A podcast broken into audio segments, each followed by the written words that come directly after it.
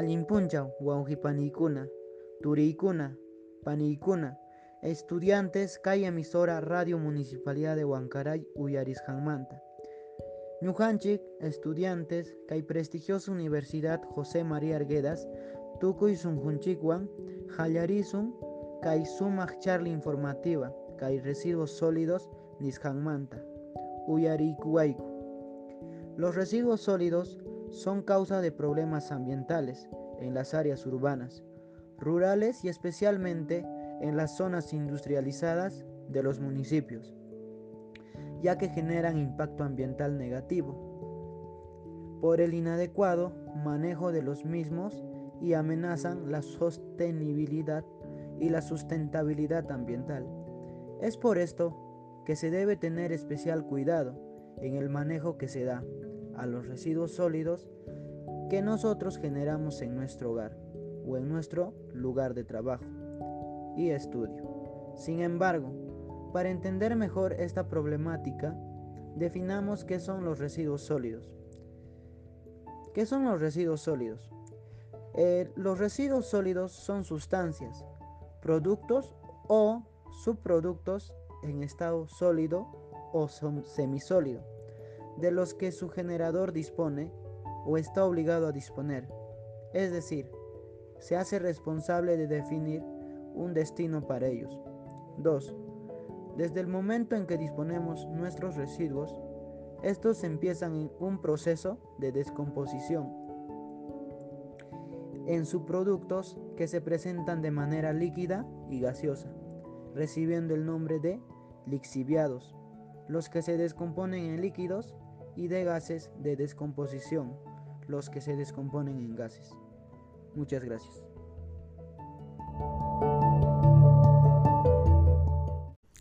A continuación pasaremos a conocer los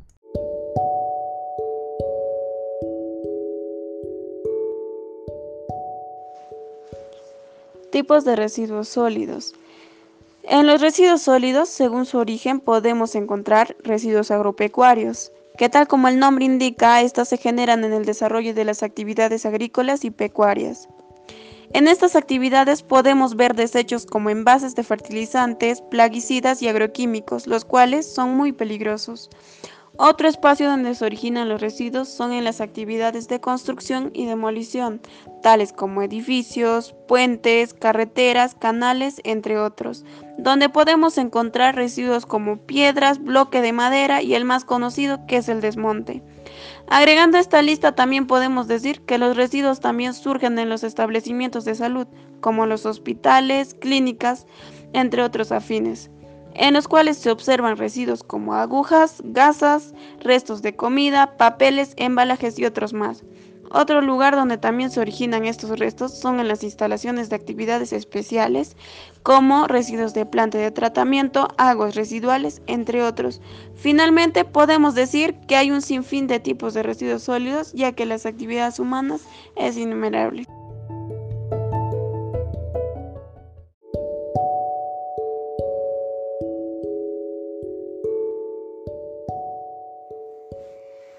Bueno, continuaremos hablando sobre el impacto del mal uso de los residuos en el medio ambiente. Bueno, los residuos sólidos eh, son tan antiguos como la humanidad misma y son producidos por las distintas actividades de las personas. Eh, a medida que el ser humano se asentó conformando aldeas y se concentró en las ciudades, el problema de generación de residuos sólidos eh, se fue tornando más agudo debido a que su acumulación fue mayor y en consecuencia las enfermedades y los animales que las propagaban fueron proliferando. Em, el ser humano en su interacción con el ambiente eh, siempre se ha visto enfrentado al problema del manejo de sus residuos. Em, este problema aumentó cuando las personas se concentraron en centros urbanos, incrementando la cantidad de desechos generados y haciendo cada vez más difícil la disposición de estos. La problemática ambiental eh, relacionada directamente con el manejo de los residuos sólidos afecta al ser humano y a su entorno de diferentes maneras, especialmente en los siguientes aspectos. por ejemplo, eh, podemos mencionar la salud pública, los factores ambientales, como los recursos renovables y no renovables, factores sociales, como la salud pública, eh, factores económicos, como los recursos naturales, em, y pues todo eso afecta cada uno de los componentes ambientales que nosotros como habitantes del planeta eh, necesitamos. Bueno, ahora a continuación eh, le daré el pase a mi compañero Francesco, que hablará sobre algunos recursos y sobre el impacto que hay en ellos.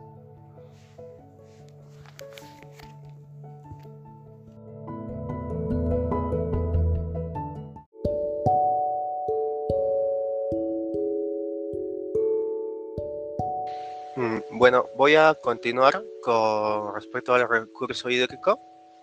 Este está conformado tanto por ríos, lagunas, lagos, quebradas, océanos, nevados y glaciares, como también puede ser este, aguas subterráneas como pozos y manantiales.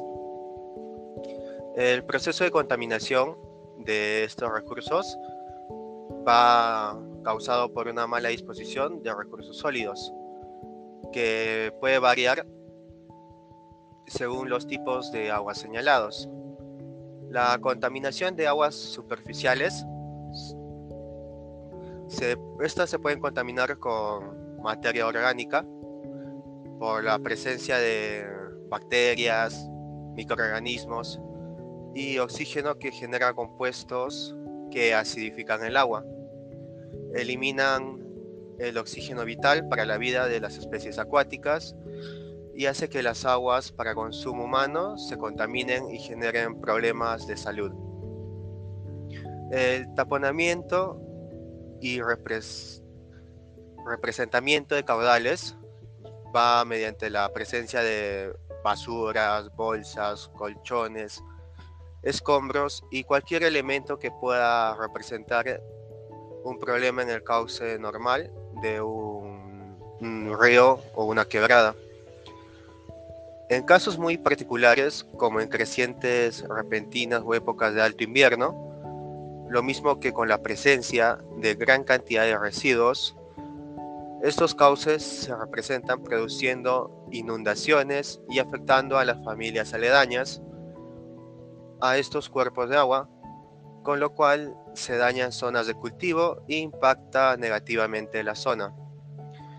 Mm, el impacto en costas, ríos y mares, la presencia de residuos en las zonas de recreo y esparcimiento afecta ambiental, social y económicamente las zonas con basura, ya que se causa un deterioro ambiental en las costas, orillas y playas, se amenaza con la flora y la fauna marina fluvial y se afecta al turismo y las actividades económicas relacionadas como la pesca, recreación, entre otras.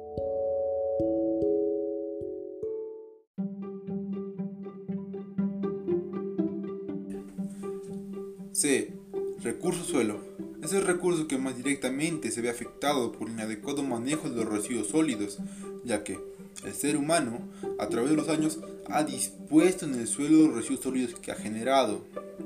La contaminación de los suelos ocurre a través de diferentes elementos, como lixiviados que se filtran a través del suelo, afectando su productividad y acabando con la microfauna que habita en ellos, como lombrices, bacterias, hongos, musgos, entre otros. Esto conlleva la pérdida de productividad del suelo, incrementando así el proceso de desertificación de este. La presencia constante de basura en el suelo evita la recuperación de la flora en la zona afectada e incrementa la presencia de plagas y animales que causan enfermedades como ratas, palomas, cucarachas, moscas y zancudos.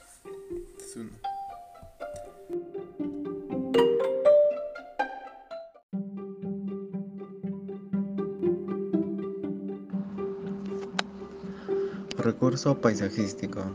Aunque no es uno de los recursos usualmente más mencionados, el paisaje es uno de los más afectados por la incorrecta disposición de los residuos sólidos, ya que la constante presencia de la basura en lugares expuestos deteriora el paisaje y afecta la salud humana ya que genera estrés, dolor de cabeza, problemas psicológicos, trastornos de atención, disminución de la eficiencia laboral y mal humor. Estos efectos obstruyen nuestro diario laburo y afectan nuestra calidad de vida, impidiendo que estemos en armonía en nuestro entorno y afectando a la comunidad en general. El creciente desarrollo urbano y, por ende, la gran concentración poblacional del país ha generado un deterioro del paisaje y de la calidad de vida por falta de cultura en cuanto al manejo de los residuos sólidos.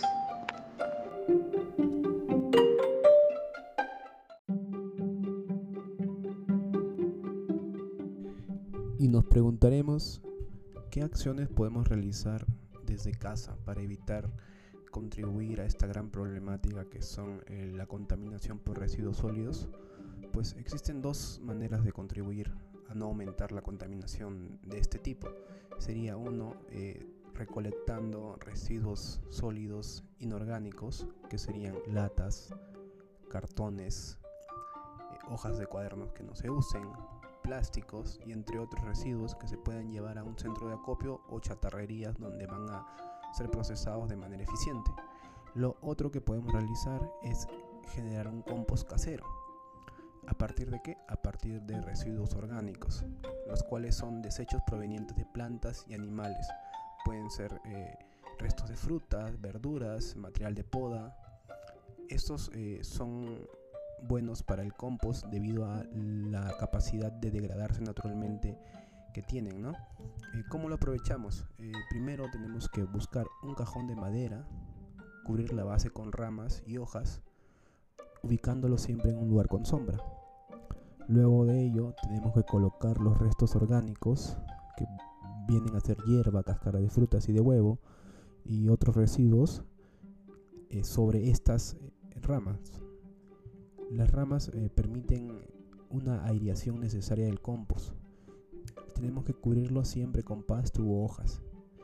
Y no debemos agregar nunca comidas elaboradas, solamente orgánicos. O sea, no debemos agregar carnes, ni pastas, ni ninguna comida que hagamos. Solamente los restos de las frutas, de las verduras, del huevo y así.